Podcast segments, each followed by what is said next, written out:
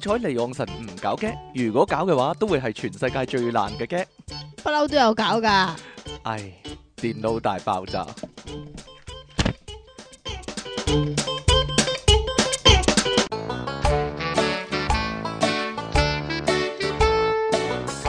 歡迎翻嚟《電腦大爆炸》，果然係咁啊，真係。點樣啊？繼續有出體傾同埋苦悶人類嘅救世主即其尼昂神啊，點樣啊？我冇走音喎呢次，咁即係點樣樣我啊？唔知道 有乜點樣樣啊！喂喂喂，我果哋然咧係咁樣樣嘛？你話果然係最爛嘅 get 我 哋咧呢個禮拜有咩特別事咧？就係打咗一個咧尼昂神風啊，可以話係 全地繼續啊！全地球有史以嚟最慢嘅風啊！即係打一號風球咧，打咗四日啊，三日定四日一號風球啊，佢都冇冇諗住變大喎，真係好似即期咁啊，養極都養唔大，大。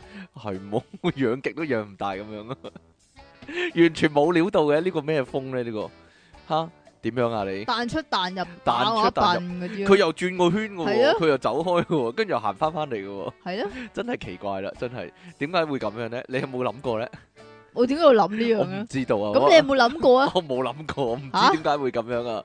不過咧，即期咧，即係快人一步，理想達到啊！人哋咧嗰個咩高達大戰莎薩比亞，人哋都未開個圍板咧，未展覽咧，阿即期咧已經咧攝入去咧偷影咗，唔知點樣。你點樣攝入去偷影咗咧？攝點樣隻手入去，攝隻手入去？喺罅同罅中間啊嘛！阿即期去到呢個時代廣場嗰度啊！ 啊跟住點咧啊伸隻手入去咧個板咧罅同罅中間咧都影到相，跟住咧嗰個實 Q 咧係知道佢伸隻手入去咧就即刻咧即係夾翻埋啲板啊，冇咗冇咗條罅咁樣喎。閂門， 你覺得佢係咪針對你咧？唔係咯？肯定係針對你啦！ 你啱啱哎影呀完，，係呀，係呀，你啱啱影完嗰下佢咔咁 樣收翻埋咁樣啦，仲唔係針對你？你係即其你昂神真係人見人見人怕真 係，即刻啲人硬係針對你成個世界就係咁樣啦。係啊，係。好好啦啦，你繼呢續一啊。度新聞咧，呢一度咧都係針對你啊，可以話係針對你啊，針對你啊，行得快好定行得慢好啊？就係即其咧數數來咧就係咧行得我不嬲都行得快噶，行得好鬼慢，點樣咧？嗱，快嗱啊！以以我一個咁親近嘅朋友嚟講啊，我我觀察即期好耐啊，即期係點咧？前面有人阻塞住嘅話咧，佢應該慢啊，好多人啊，逼劫逼逼劫劫噶啦，佢就行得好快嘅喎，佢硬係要爬過晒所有人嘅頭啊！但係如果前面咧一條大路咧完全冇遮冇擋嘅話咧，佢就慢慢行噶啦。點解你咁畸形嘅咧？即係應快時就慢，應慢時就快咁樣咧？我想講你好多次嘅，但係你唔即係不聽不聽不聽人哋嘅唔嘅 係老人咩？我唔知啊，啊，不聽人嘅勸啊告可以話老係。人啊嘛，唔係咩？哎呀，不聽老人言係啦，真係啊！點解你要咁樣咧？你解釋啊！啊，你真係講你我不嬲行都行得快噶行啦啊快你，個頭啊， 就係需係要你咧不嬲咧就唔知點解咧，係都要拱我行喎。但係有人嗰陣時咧，你又唔啊理噶喎；有人嗰時咪慢慢行咯，有人嗰陣時你又唔理 噶唔喎，理點樣唔理咧？你又唔理，即係唔唔爬頭啊，唔同係啊你一齊爬頭嘛？ 係啊。都唔知你做乜。哦好但啦呃係，平時咧就唔知點解係咁拱我噶喎，因為你行得極慢啊嘛，仲你喺要度玩電話黐。線嘅好啦，究竟行得快好定行得慢好呢？就係呢度啦。呢度有個調查報告，真係點解啲調查越嚟越無聊呢？騎呢同埋無 聊。係啦，但係即呢期調個查呢個調查咧，佢話係超過十四年嘅研究啦。好悶啊！啲科學家咁都攞到經費嘅，點解 十四年嚟調對查？對於人類嚟講咧，係啊非常之大嘅一個重大發現嚟噶。係呢個英國同埋澳洲仲有多間大學一齊進行嗯一個超過十四年嘅觀察研究，喺一九九四年至到二零零八年期間呢，就向五萬位三十歲以上人士作為對象，咁啊計算咗行走速度與癌症同埋癌症唔係乳癌，係 係啊與癌對話又乳癌對話。唔知道，心血管死亡率嘅關係，即係呢兩種嘢嘅關係啦。咁以時速五至六公里為正常嘅步速呢，咁啊發現普遍行走速度較快嘅人有呢即係個快過五至六公里啊，快過時速五至六公里啊，诶係啊呃係係啦啊，快過係。即係咁啊，佢嘅佢哋嘅總死亡率咧顯著較低㗎，咁啊廿個 percent 差距添喎，其中葉六啊歲以上嘅老嘢咧就更加明老顯啊嘢。你個頭。 咁啊，行 行得快嘅老人死亡風險咧係減低呢個五啊三個 percent 即係嘅喎，行得慢嘅老人咧，佢哋咧有早五死十啊係咯，四啊幾即個係有幾 percent 個會 percent 死啊，會死係好咯。快死啊，係咯，咁研究指出，長期以快嘅速度行走咧，可以促進身體健康啦，同埋誒減低患中風啊、心臟病啊同埋 cancer 嘅機率添嘅喎。所以咧行路要行得快啲啊。呢個咧可能同愛因斯坦嘅相對論係有關嘅。點解你解因為釋下？當你咧行得快嘅時候咧，做咩啫？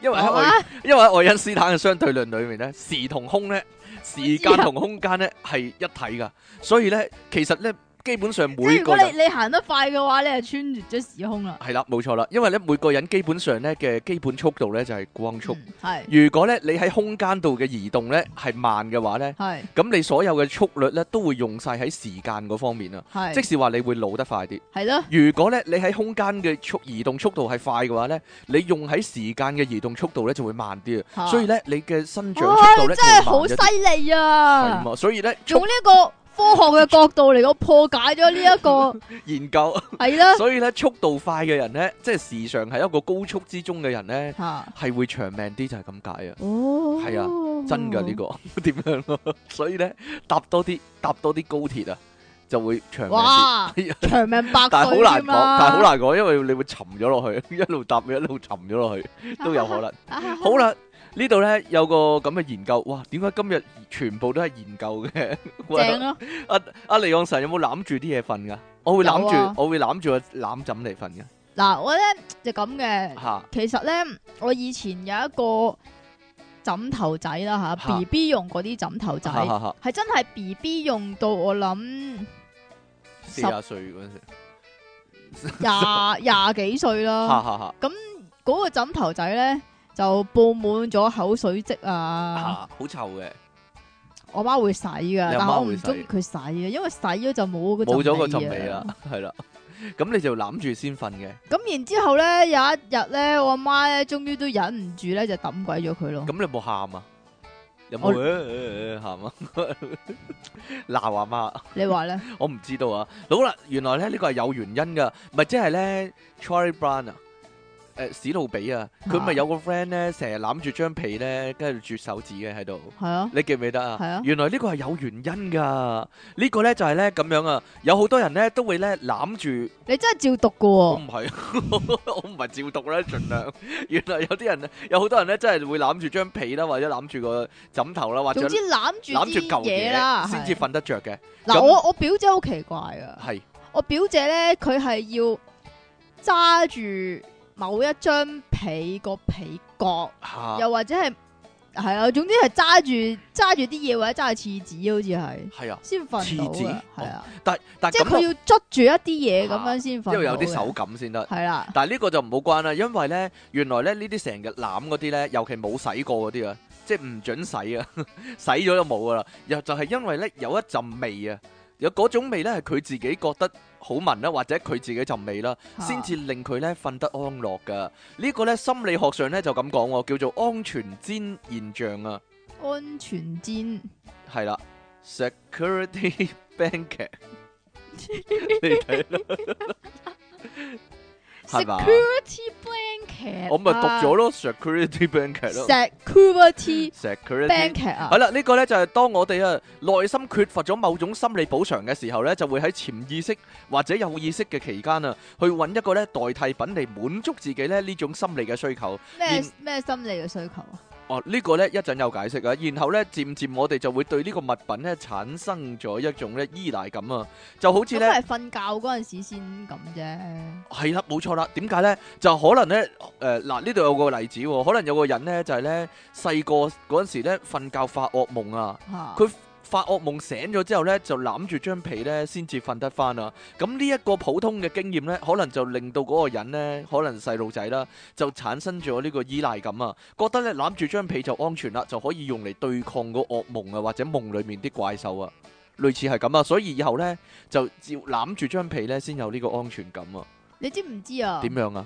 你知唔知我要點樣用嗰個枕頭？你要點啊？索住個枕頭咯，唔係啊，嗰、個枕頭咧，咁佢咪有條罅嘅，即係俾你攝個攝個枕。你手明唔明要啊攝入 去個係罅我度。我個我嘅手一定要攝入去嗰個罅嗰度㗎。係啊，哦，鹹濕點解？鹹濕 鹹濕枕頭仔 嚟噶，隻點解手係鹹濕隻咧？手要攝住啦。但係咧，我有原因，我要攬住個攬枕嘅。但係個攬枕如果污糟啊爛咗，我會換嘅，冇所謂嘅。就係原因咧，就係咧，我隻膊頭咧你隻膊頭。左邊個膊頭啊甩臼啊啊。咁我鐵打師傅話咧，你攬住啲嘢瞓晾住咧，咁個膊頭個你臼攬住條女瞓啊嘛。個臼先會好啊。嗱，呢個就係問題啦。我覺得係唔得啊點㗎解。唔得咧？以前我都幻想嘅，咦？如果娶咗老婆或者有條女嘅話咧，咁我夜晚咪可以攬住瞓咯。啊，鉗住佢。但係唔得噶，因為因為咧你老婆咧或者你條女咧好重啊，會扎到隻手麻痹咗啊，係咯。 咁而家你攬呢個佢係定唔佢攬你啊？你攬住你隻手要墊底嘛，跟住個條女咧瞓喺上面，跟住你另一隻手再攬住嘛。你明唔明呢個姿即係你勢當啊？佢係攬枕啦。係啦，冇錯啦。同埋咧，你如果攬住攬枕咧，你如果夜晚反轉個身咧，你會你會攬住個枕頭反轉個身嘛。但係如果你攬住條女咧，你係唔能夠攬住佢哋反轉個身， 哇啦咁樣，佢會醒嘅，有離心力啊，唔好啊，係啦，點啊？打摔角㗎嘛。所以係唔得噶。所以咧，都係要攬住個枕頭啦。如果你 就算你係娶咗老婆，或者你係有條女一齊瞓嘅話，你都係係要攬住個枕頭，係啦，就係咁樣啦。哦，係咁唔係啊，因為我聽過咧，以前咧有有個女仔咧話咧，佢嫁咗老公啊，嚇然之後即係呢咧個唔唔同呢樣嘢冇，冇嘢啦算啦關嘅，同冇係冇關，同呢樣嘢冇關嘅。但係我想講嘅就係咧，佢話咧，因為咁咧而咧條頸有問題啊，因為咧佢每晚咧都要瞓喺佢老公上面咧攬住佢老公咧面對面咁瞓嘅，跟住久而久之咧個個頸咧就要好痛啦咁樣 喎，係咪白痴我唔㗎？知道啊，佢話幾年都係咁樣喎。唔重㗎，我唔知啊，會唔會令佢老公有呢個老婆窒息症啊？係咯，我都想知。哎呀，扎扎扎住唞唔到氣咁樣。好啦，我講翻專家呢、個講法啦。佢話呢，成年人呢都係一樣噶，抱住一啲呢佢依戀嘅物品啊，就好似呢佢哋嘅避風塘咁、喎，可以俾佢哋呢完全放鬆啊，為佢哋忙碌嘅一日呢減壓、喎，安然入睡啊。有時呢，呢啲依戀物品呢，亦都可以成為呢佢哋情感抒發嘅對象啊。例如說呢，可揸能住啲嘢，係啦，對一啲對嘢，唔係唔係揸住一對嘢，而係咧對，所以啲宅男咧咁多呢啲咧一嚿二嚿 一一一對二對嗰啲咧，啊，對物品咧進行拉扯啦、緊抱啦，或者咧揼個要要拉扯啊，係啊揼個洋娃娃咧等等行為一咧。揼佢啊，係啊，其實咧係有助抒發負面情緒噶。當情緒釋放之後咧，心情咧亦都隨之變得輕鬆啦。如果咧有屋企人啦或者伴侶咧，誒、有呢個攬物體嚟瞓嘅習慣咧，我哋唔需要強迫啦，或者放誒、或者逼佢哋咧。去放棄或者掉咗嗰啲依戀嘅物品喎，呢、個只係佢哋咁心呢我媽就需要嘔，啊心靈上嘅少少慰藉啫，就唔使剝削佢哋。唔係我有啲諗法㗎，即係咧依家咧咪好多嗰啲動漫抱枕嘅，嚇，嗰啲係咯， 有條有女條女， 有條女係咯嗰啲好性感嗰周啲，秀娜一比一嗰啲，係咯，咁佢哋會唔會揼嗰啲啦？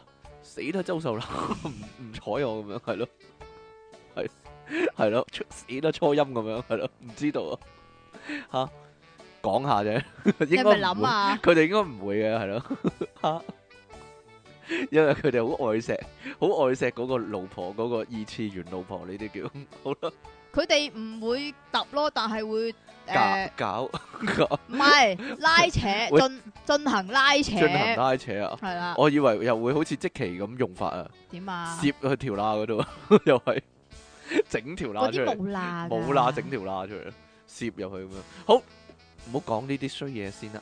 阿即期食唔食龍蝦㗎？你梗係食啦，有嘅話係咪啊？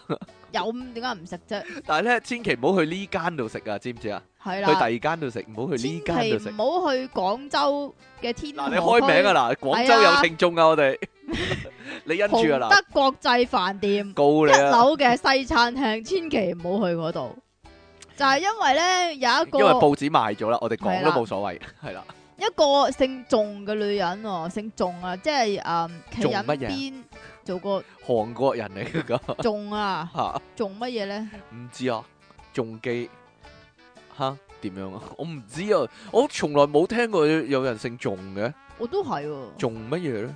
仲仲歌頌你啊， 係咯，姓仲啊，仲乜乜咁啊，或者仲乜咁啊，嗯就係叫仲乜嘢咯。仲親恩啊，叫 做就係咁樣啦。好啦，呢個仲小姐點樣咧？阿太嚟噶哎啦呀，，但但係唔係佢老公姓仲咁解啫。咁佢係一家三口啊。上個月廿九號就去呢間咁嘅西餐廳食嘢啦。咁咁嘅咁佢之前已經去過兩次噶啦，咁但係咧，估唔到今次濑嘢喎，食到加料嘅龍蝦。但係好彩唔係佢自己啊。咁佢就話咧，佢個細路當時咧就拎住叉咁啊，叉住一嚿咁啊嚼啦，咁嚼下嚼下咧，佢話嚼到一嚿嚼唔爛嘅芝士，究竟係乜咧？嚼下嚼下嚼嚼下唔嚼爛下嚼下嚼唔爛喎。跟住佢掠出嚟啦，阿媽 睇下咁樣，原啲來係仔好興噶。，原來係口膠嚟噶原來香口膠嚟嘅，啲仔好興嘅，嚼唔爛咧，掠俾阿媽 睇，睇哎阿阿媽媽嚟，睇下。好啊，好核突，阿媽就多得你唔少，你冇俾我睇 啦，好想睇咩嗰陣。 好啦啦。個阿媽話咧，竟然係嚿香口膠喎，咁然之後咧，佢咧等咗廿分鐘咧，先至見到餐廳嘅負責人。咁啊，負責人咧居然話俾佢知，誒、哎可能啊係個龍蝦自己嚼嘅呢。 咁啊龍蝦自己嚼香口膠，呢個負龍責蝦人，要嚼口膠啊，呢個負責人唔係幾負責啊，可以話係。係啦、咁佢梗係要求要去呢個衞生所檢查噶啦。咁但係餐廳就唔同意，咁最尾啊報警啦。咁警方到咗之後咧就封查喎，好將似將嗰個係啊，哦嘢哦好似賭神咁啊，封盤啊， 有兩個係啊封有兩個封卡羅咧，係咯係，啊封咗佢啊。但係揾條頭髮就偷到噶啦嘛。係啊係啊係啊，果然咧，過幾日之後咧，佢哋翻翻去咧係冇咗個封系嗰系個嘢冇啊冇啊呢回事噶，係啦，拜拜。係，啦，嗰個封茶已經冇咗啦，係咪？嗱，講真，好點啊好黑暗咧，係咪咧？個餐廳俾咗啲錢咧，個公安啊，哎呀，你仲使講嘅，哎你真係，呀，好啦，咁個女士非常唔滿意啦，梗係非常之唔滿意啦。咁但係咧，聰明嘅網友咧就認為嗰嚿唔係香口膠嚟嘅係喎，佢哋有另外一個講法，即係唔使嗰啲人查啊。吓，我覺得都差唔多大鑊噶啦，其實嚼到都誒，呃不過都一樣咁大鑊㗎啦係。啦，咁佢話咧，即係其實龍蝦咧就有有個個部位啊，有個部位咧就差唔多係即係好似香口膠咁嘅嘢，嗰樣嘢咧就叫精囊，精囊蛋白質豐富嘅一個物但係體，嚼唔 爛喎。嚼唔爛，哎呀！即係龍蝦啲精點解要嚼唔 爛咯？即係個狼哦個啊，狼唔係精係個狼，嚇係咯，人人類嗰個狼冇嘢啦，人類個狼唔知去邊 咧，唔知喺 邊啊？係咯，即係嚇簡單嚟講唔知咧，呢喺個邊啊？呢個咧叫做龍蝦春袋啊，係啦，係啦，喺邊個位咧？你可唔可以解釋一番咧？等大家個警惕一下，佢話咧發現呢個所謂香口膠嘅部位咧係龍蝦個頭部，咁咧原來咧佢個春袋咧係喺個頭嗰度噶，冇錯啦，春袋山上腦啊，可以話係頭啊山上個頭都係啦，所以咧，如果咧個龍蝦咧襲擊你嘅話咧，你踢佢個頭啊，佢 哎呀，佢就好痛啦， 佢揞住嗰度，係啦，你繼續啊！就係咁，小心小心啲，因為有人哋個狼啊嚼唔爛 噶，係嘛？堅韌無比啊嘛。係入啊，面啲嘢一樣咁脆弱啊嘛，你真係。好啦，呢度咧講緊即其利昂神啊，吓佢話咧， 各位都有啲朋友咧。 係一肚餓咧，就好易發脾氣啊，好易發發脾氣嘅朋友。咁我有個朋友咧，無論佢餓定唔餓咧，都好易發脾氣嘅。邊個嚟㗎？嗰個就係即其利昂神啦。你有其他朋友嘅咩？ 係啊，哈哈哈！我有好多朋友喎，例如咧例如吓唔唔講俾你聽啊，肥仔喵嗰個喵嘛，喵喵 啊，啊啊妹妹啊，啊丁丁啊呢啲你繼續啊動。物朋友，好啦，喂喂喂，今年年頭啊，牛津英文字典咧加咗個新字啊，叫做 hungry 啊 hungry ，hungry 係啦唔係唔係，等下先，你讀一次，hungry hang 啊，係啊，hang 點解咧？就係 h a n g r y à? 啊，係喎，佢呢知喎，係你又啊啱因喎，為佢將咧呢個 hungry 同埋 angry 咧合埋啊，結合而成就係形容咧一 à? 個人啊，肚餓餓到發脾氣啊，餓到嬲啊，就係咁解啦。好啦。嚇咁呢個呢，原來呢，有科學研究呢，就證實咗，原來一個人肚餓呢，係真係容易影響情緒噶。呢個就係北卡羅來納州美國北卡羅來納州啊嘅博士預備生麥科馬克啊英文啊， ，Jennifer Mac，哇女仔科嚟哦科喎馬克咁啊嘛， ，Mac 我知啊， Comic 係啦，咁佢設計咗一系列嘅實驗喎。咁啊，呢個實驗咧揾咗兩組嘅大學生啊，其中一組咧接受實驗前咧就五個鐘咧開始唔准食嘢，而另一組咧就可以正常食飯喎。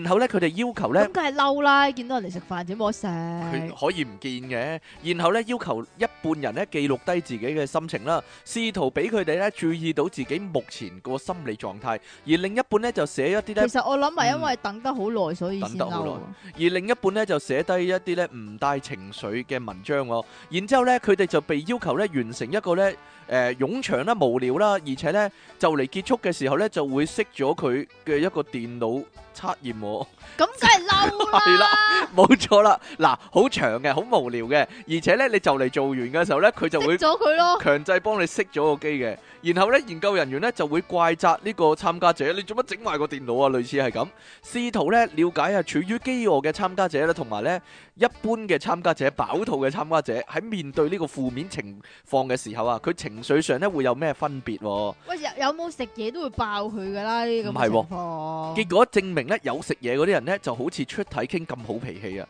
而咧冇食嘢嗰啲人咧就好似即其尼昂神咁咧發爛蛋啊可以話，哎呀做咩啫？係啊嘛，佢真係咁寫，可以話咧呢個呢、個條呢、個研究生咧係識得你啊，係你啦，繼續啊就係咁樣啦。咁啊嗱喺呢個檢閱參加者填寫嘅情緒問卷之問卷之後咧。文件文件啊， 發現呢實驗前呢冇食飯嘅參加者呢特別容易發脾氣噶，而另一個實驗呢，就請嗰啲參加者呢睇一啲正面啦、中性啦同埋負面嘅圖片啊，究竟係咩呢？吓，正面，正面睇 一個女人嘅正面一，個一個中性嘅女人，正面嘅正面嘅圖片係咩呢？靚女係啦，唔知蒼井空嗰啲中性嘅你圖講片，嘅咋？中性嘅圖片係咩？何韻 詩比較中性一啲，同埋負面即係啊負俾啲面大媽嗰啲圖片佢睇。哦。咁啊，哦觀察佢哋嘅反應啦。結果咧，發現啊，肚餓嗰啲參加者咧，睇到呢啲負面圖片嘅時候咧，個反應咧，比起一般參加者咧，更為強烈噶。呃呃咁樣即刻講你粗講口嘅。咋？研究結果咧，仲發現啊，單純嘅肚餓咧係唔足以咧令人無啦啦嬲嘅。不過咧，當一個人啊處於肚餓嘅狀態咧，遇見一啲負面嘅事情就會增加壓力噶啦。並且哦咧咁，嘅令人更加容易啊將呢個飢餓所帶嚟嘅唔舒適嘅感覺咧，遷怒喺其他事物上面喎，以致佢就發脾氣啦，就係咁啦。喂喂喂喂，有冇有冇人中意食金沙啊？呢度你中唔中意食金沙噶？我麻麻地嘅真係，诶 OK 啦，唔夠有咪苦食咯。因為啲金沙唔夠苦。定還是你唔中意食佢裏边粒嘢啊？唔夠勁啊！吓，嗰粒嘢啊，麻麻地啦。好啦，呢度呢，有個呢金沙提供一個工作，係啦，生產呢個 Nutella 同埋金沙嘅知名朱古力廠，唔好俾雪沙我食啊！好好，我幾乎講粗口，好憎雪沙，點解咧？好難食啊！你唔覺嘅咩？好難食好難食咩？雪沙因為你唔喎，椰中絲意嗰嗰啲啲啊，椰絲咦啊，椰絲椰話。好啦，咁點樣？係咩意思㗎？如詩如畫個 friend 咯唉係，咁呢個叫做費列羅講啊， ，Free Fairy Law Fairy Law Fairy Law。 f r e l 啊 Ferrero，唔係喎，喂喂喂，之前咧香港咪譯做金沙咧，後尾咧咪大陸咪俾個名嘅，嚇叫做乜嘢叫咧？乜嘢啊？係咪叫費列羅啊？就係佢係啊，即係以後唔叫金沙啊嘛，吓，係啊，講真㗎，真噶，你下次去超級市場睇睇啊，寶可夢啲 friend 啊，係啊係啊係啊，類似黐線係咁咯啊，類似係咁咯有病啊，係啊係啊係啊係啊，即係咁。如果你唔講金沙嘅話咧，我真係識老鼠啊！係咪啊？你知唔知啊？基督徒係唔准食金沙噶。我知啊，係因係啊為天神你知 天神跌咗落嚟噶嘛，因為係咯啊即係話佢呢個廣告個 marketing 真係有少少問題啊，冇乜問題我覺俾得俾俾人有有救病啊嘛。係咩？哎呀，講啊，咁佢哋咧就正在招募緊六十個美國評審喎，咁招募嘅範圍遍及全世界噶。咁咁如果被選中嘅人呢，唔單止有朱古力食，仲有就有人工添。咁呢一個呢，係第一次呢間公司係招收嘅非專業人士嚟到去完成呢樣艱巨嘅美國工作噶、喎。即係食朱古力有冇專業人士嘅咧？使唔使讀大學嘅咧？即係大學朱古力系咁樣點樣啊？ 你係咪好想讀啊？唔係啊， 搞咗幾個朱古力系咁樣，係啦，咁點樣係啊？乜嘢嚟㗎？我都唔知啊，係啦， 係啦，點樣咧？ 我知你一開始已經諗到呢樣嘢 啊，係咯，你就會諗呢樣嘢。係啊啦，咁點樣咧？呢份工係點噶？要去意大利。呢樣嘢呢，嗰、個招收嗰個條件呢，就並無任何限制嘅。咁但係呢，你唔可以對朱古力過敏啊！吓，你咁呢個一定噶啦，嚇佢仲要有一個特別啲嘅條件嘅係喎，咩呢呢一個條件咧就唔係個個都肯嘅，應該係咩咧？就係願意搬去意大利費列羅嘅總部嗰一度喎，嗰個地區叫做皮埃蒙特喎，唔唔係啊，誒、其實咧呢度咧搬過去咧係三個月嘅培訓啊，咁啊要培訓你咩？佢要培訓 啊嘛，佢啊要訓練提高佢哋嘅味覺同埋嗅覺，同時教導佢哋用正確嘅術語嚟到去形容呢個感受喎。咁係咪完咗呢個培訓可以翻屋企噶啦？係唔啊，係佢話佢會揀四十個人成為佢哋新嘅員工喎。嚇，咁應該其他即係如果選唔到嘅話，就可以翻屋企啦。咪經過培訓之後都可以翻屋企嘅應該，即係佢俾啲朱古力你食啫嘛，唔使去佢都食噶嘛，係啊。梗係唔係啦，佢哋應該有員工宿舍噶嚇嘛，咁所以要搬去嗰度咁咯。可以娶老婆唔可以溝女噶？溝翻嗰度啲人都唯有冇辦法咯，係點咯解 啊我？唔知道喎你。係咪好想啊？我唔想啊，但係可以去意大利住喎，包食宿喎，幾好喎。但係餐餐都食朱古力就唔係幾好啦，食朱古力飽啊！食朱古力飽你就得，你就得，哈哈哈係啦。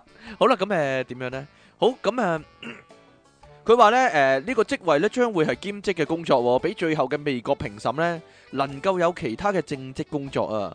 呢一個呢對點樣啊職期嚟講呢就多餘噶，佢係咯，佢都冇其他正職工作係 咯。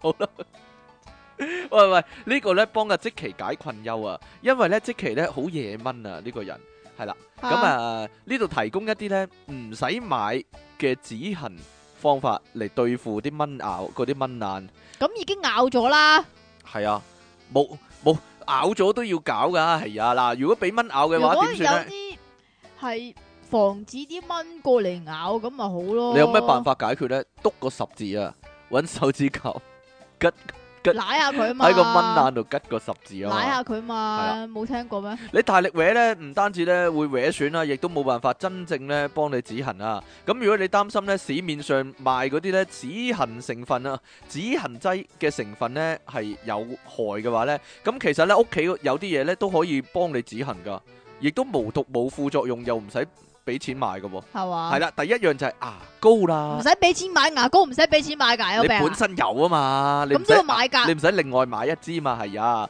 嗱，你可以咧，如果你依家咪有蚊爛啊，各位聽眾，如果冇蚊爛嗰啲，依家熄咗先，熄咗唔準聽， 係啦，有你蚊有病爛啊？ 就可以聽。你搽少少牙膏喺嗰個蚊爛嗰度，又或者咧有將冇話要啲咩味嘅牙膏㗎？有啲係乜春人牙膏咯，鹽鹽味牙膏咁樣樣㗎嘛？係咩？唔知喎，得唔得普通牙膏定還啦是。一定要薄荷味嗰哎啲呀先得，你㗎唔係高露潔就係黑人㗎，係呀，邊有第二啲牙膏嘅啫？有啊，有你屋企用咩牙膏啊？用高露潔。超唔係啊，但係有陣時會有啲藍色牙膏，嗰啲叫咩咧？Oil B，oil oil B，有啲人用 oil B 噶嘛， Oral B 是但啊，啦係。好啦，咁啊你可以搽啲啲牙膏喺嗰個蚊爛度啦，或者咧將屋企裏面咧嘅薄荷葉啊，屋企邊度會係有啊，屋薄企荷邊度葉嗯會咧？有薄荷葉啊？羊扒總部啊，佢屋企會薄荷葉。 切碎啊，搓埋入去咧，產生嗰個清涼嘅感覺咧，就可以幫你減輕呢個痕癢喎。哦，總之清涼就得㗎啦，係啦，咁冇錯，啦，冰都得係咪啊？係咯，冰都 得啦，另一樣咧就係雪住隻手咯，就係係番，鹼啊，用番係啦梘，我呢個聽過好多次啦，係啊，用呢個番梘搽啲水，然之後咧揩落去咧，你蚊咬嗰個地方啊，個蚊爛度啊，因為咧番佢話梘，咩啊番梘係鹼性係啦啊嘛，冇蚊錯咬係酸性啊嘛，因為番梘裡面咧個鹼性物質啊，就會咧中和和咗呢只蚊咬你嗰陣時呢，嗰啲甲酸啊，能夠呢快速止痕喎。第三樣呢，就係咁食即刻沖涼咯，沖涼都得，係啦。第三樣就係食鹽啦。嗱，原來食鹽鹽啊，鹽係啦，食就唔係搽落去，係唔係？即係餐桌鹽啊，簡單嚟講，鹽水呢，因為有消炎作用啊，所以呢，俾蚊咬之後呢，就可以用鹽水沖洗，或者呢將你個蚊爛呢浸喺鹽水裡面啊我。浸唔係係自啦己飲，咁就可以咧，令到你嗰講清楚啲大個佬腫塊咧，嗰個蚊爛嗰笪嘢咧軟化，達到咧唔痕嘅效果啦。亦都能夠咧直接用鹽咧搓落去嗰個蚊爛度咧，搓到有稍為有温度咧，就稍為有温熱嘅程度咁就可以你止同癢啦。用用鹽嚟拗佢有咩分？冇錯啦，，用鹽拗佢啦，你講得好好啦。好啦，第四樣咧就係梳打粉。將一細茶匙梳打粉嘅梳打粉係啦，揦一揦佢，好似醃肉，啊又落鹽又落係啊， 落梳打粉跟，住係咪食㗎啦？醃下佢煎嚟係食啦㗎，就可以煮咗佢就淋啦， 就令到你係啲咯，肉好係啦腍喎會，係啦，誒加埋呢個四百七十毫升嘅水混合啊，唔係會唔會鬆㗎？即係唔知啊啲肉鬆咗係啊，啊，肉鬆咁樣變哈咗，哈哈！製成呢個咧鹼性嘅溶液啊，有啲似咧呢個白嘅一啲膏狀嘅物體，搽喺患處咧，亦都能夠中和呢個蚊咬嗰個甲酸成分喎。好啦，第五樣咧就係呢個大蒜啊，大蒜係啦，，將大蒜咧切成兩半，跟住咧喺傷口上面咧又。捽佢啊，捽下捽下，捽到有少少發熱嘅情況，你就發現呢啲皮膚已經唔痕癢啦，啊就係咁啦。同埋咧佢呢個咧有嚇個誤導嘅，就係話唔使買，你你其你嗰啲嘢係要買但係你嘅，屋企有咪得咯？如果你嗱嗱咁多樣嘢，牙膏、番梘、鹽、梳打粉同埋大蒜，你屋企有嘅話，咪唔使買咯。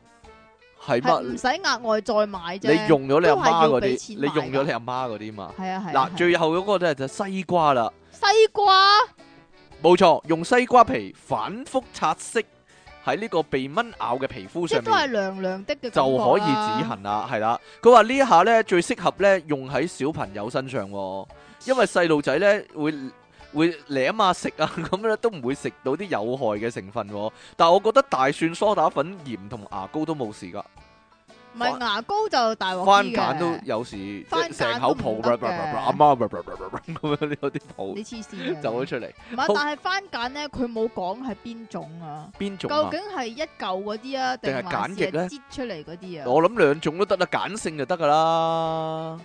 嘿，所以口水都得㗎，某個程度上。咁咪舐佢咯，舐佢都得，係啦，但係弱啲，我覺得口水嘅效力就係、所以咧都係 特強無比敵啦，就係咁你樣。幫人賣廣告嘅。喂喂，講埋呢個幸運 number 先啦，恨幸幸運 number 過晒鐘咯喎，冇所謂啦，講埋啦，呢、個好想講啊。過晒鐘咯喎。喂喂喂喂喂，各位咧有你冇真咧係衰㗎！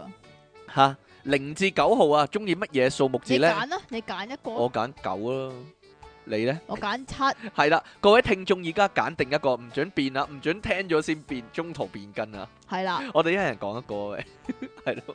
咁點啊？講咗九先啦唔。係唔係唔係，呢度咧就係講咧，原來咧每佢個話人中啊，意嘅數字代咧就表咗你係咩代人表代表你係有啲咩人格特質人喎？格特質啊，係總之呢個係外國網站佢自己講噶啦係咪啊？嚇，我哋順序講啦，順序係啊等啲聽眾可以揭曉啊嘛，係啦。第一個係咩？一號，一號如果你中意一號嘅話咧，嘅佳麗咧，一咧係孤獨嘅數字，孤獨啊，我覺得好有侵略性添要啊，點解咧？唔知啊，一係通常吉人嗰個係咯，嚇冇嘢咯， 咁如果你中意零咧，係咯，零啊俾人吉嗰個冇嘢咯，通常啫呢個，哦，係一係點咧？請問咁？如果六九咧， 六九倒轉 咗咯，係啦，一一啊係點咧？請問佢係話孤獨嘅數字，但係根據研究顯示咧，唔知點樣研究翻嚟噶吓。嚇呢啲人咧個性可愛吸引人喎，咁啊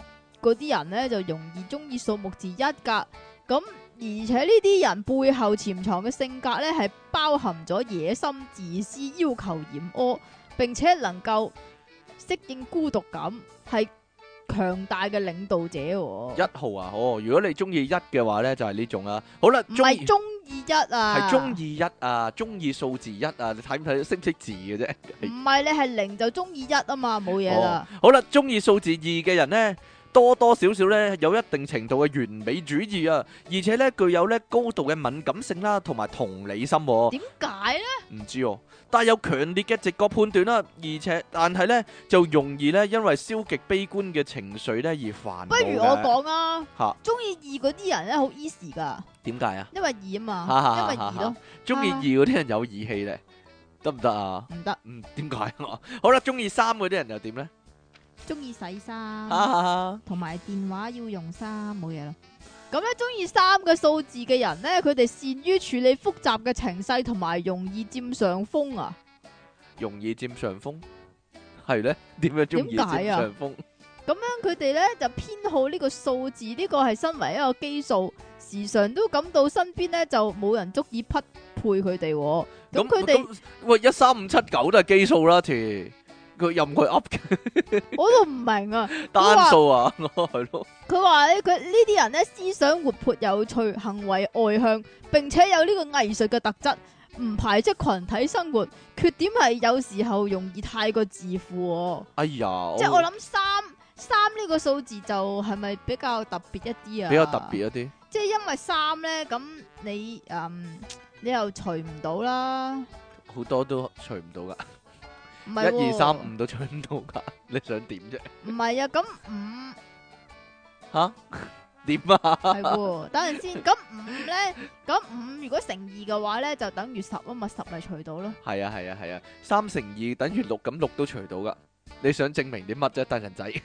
好啦，又係 喎，中意數目字四嘅人呢，往往係群體裏面呢最可靠而且咧值得信任嘅人啊。點解啊？喺體能嘅表面啦，誒、喺體能嘅表現同埋外觀上咧都會比較出色噶。點解但係有啊陣？時候咧就中意抱怨啦，同埋咧性格比較頑固嘅。咦，咁不如我轉做中意四咯。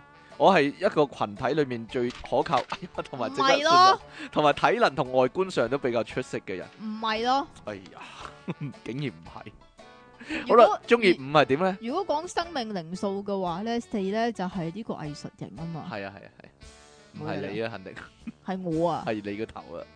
如果中意數目字五嘅人咧，呢、個呢啲人咧有源源不絕嘅活力同埋熱情，個性上面咧就容易顯得興奮喎，即係 high 爬人 啦。咁啊，將一啲無聊咧就視為人格嘅缺陷啊，即係嚇，點啊？即係佢唔可以無聊噶，嗯，因為如果無聊嘅話，佢就有缺陷啦。咁佢哋咧就中意挑戰自我，並且容易擁有戲劇性嘅人生喎。唔係你啊，你係好無聊嘅人啊。你繼續啊，好啦，中意數目字六嘅係點呢？佢話性格有趣，但係又透露一啲小聰明啊！隨時隨地呢，會有好多嘅一個靈感啊，好多橋啊咁樣喎、佢哋好在乎咧人際關係啊，亦都好容易誒，好、願意咧付出自己嘅關心。但係有時候呢，就會過度關注呢，而顯得有啲神經質嘅，就係、咁樣啦。即係點啊？吓、即即係系佢哋好中意多管閒事啦。哦，你咁咁講㗎，啊係，啦，比較八卦一啲。好啦，中意數目字七啊，即係即期咧，成六七咁樣咧， 哎呀，係點樣咧？咁你咧中意狗嗰啲，個人咪好狗咯。你講咗個七先啦，係啦，個七嚟講咧，七下七下咁樣啦，即期煩七啊，下冷漠，善於理性分析，搜集情報，喺學校同埋課業職場嘅表現比較佳，佢咁講嘅喎。係啊，比起一般人能夠 easy 咁樣完成任務，但係咧就容易產生唔耐煩同埋愛批評嘅特質。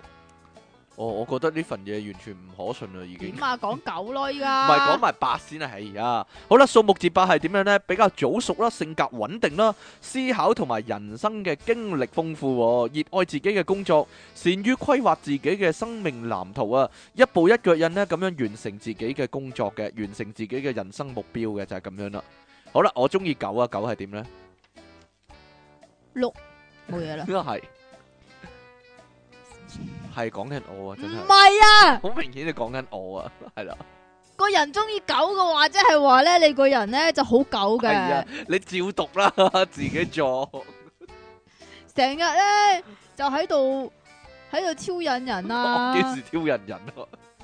狗係點啊？你講啦，有好多聽眾等住聽啊 唔。講啊，都唔係咁嘅，講零啦，我講狗啊，哎呀，你真係你衰啊。講九啊，你九好啦咯，，中意狗嘅人咧，生性友好，有住你咧梗係睇住佢嚟吸引，揀噶啦，有住吸引人群嘅魅力啊。唔係但係咯，咧，偶爾咧會有啲喜怒無常啦，並且咧充滿自憐嘅，會對 自會對身邊嘅人咧造成一定程度嘅影響力啊，咁講啊。好啦，最後咧零做號，咩自憐啊？唉，自憐正院可以話係係點 啊？我咪要啊示威噶，你我以為你估到我講添。好啦，零號仔又點咧？零號仔咪菊花比較鬆弛一 啲，你講噶啦，食食多啲番石榴啦，係吓點 啊？得嘅咩？有人話 得，我哦點知咁啫？嘅咁我點知問下啦，揾個中意揾個零嚟問下。中意零嘅人呢，有住良好嘅幽默感，懂得分享有趣嘅笑話，或者喺呢個社交場所炒熱氣氛，容易成為班級或者群體裏邊嘅開心果。但係有陣時呢，就要注意啊，即係玩嘢玩過頭呢，咁就啲人就會覺得你輕浮啦。哎呀，我唔係啊，但 係我係狗啊嘛，我唔係你。係啊，你不嬲都狗噶啦， 好啦，唔知咧呢個咧對各位有冇用咧？係啦，冇用噶啦，不過算啦， 因為啊即其話咧唔準啊呢個， 完全唔唔準啊準確係啦。 所以咧，你哋中意咩 number 咧？其實咧係冇所謂噶，哎呀，有乜所謂啫？我哋今個禮拜嘅題目係咩咧？唔知新聞大串燒好唔好啊？即其利昂神， 你上次有篇新聞又話唔俾用咁樣，我哋要溝溝淡佢咁樣，我諗可以用噶啦，而家煩係啦， 我諗可以用噶啦，就係、咁樣啦。好啦，等我發掘下有咩同你哋講啦。 如果係嘅話，如果唔係咧，我哋個節目咧可以又咧要收皮嗰係啲啦接啊！埋啦。你知唔知啊？不經不覺咧，啊，又嚟就呢個係就唔就係就嚟嚟喎，係啊尾二一集嚟噶呢個係計，哦咁噶，二五九啊我，二五九啊，係啊二五九啊。吓二六零係我哋大限啊嘛，係係咯，咩？係啊，哦，有啲咁嘅事但咩？係今次我恐怕係真 㗎，係點樣大限啊？五十二五十二一季啊 嘛，五十係咩？五十嗱計啦計啦計啦計啦計啦，五五十二乘五，我哋第五季呢個係我哋嘅 第五個第五個循環，我恐怕今次最後咧二百六十集咧點樣啊？ 得未啊？小得電腦啦，小電腦係啊，誒你次次都係咁講噶啦係，真係完啦，係啊係啊我哋冇題目啦嘛。係啊冇題目呢係個啊有乜辦有乜辦法咧？